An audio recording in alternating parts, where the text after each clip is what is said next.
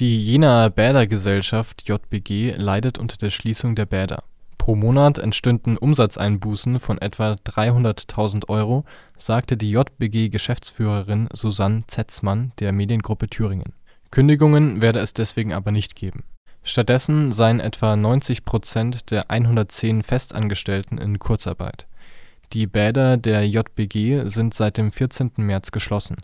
Insbesondere im Freizeit-Bad Galaxy fehlen die Einnahmen durch das Wegfallen der sonst so zahlreichen Besuche in den Osterferien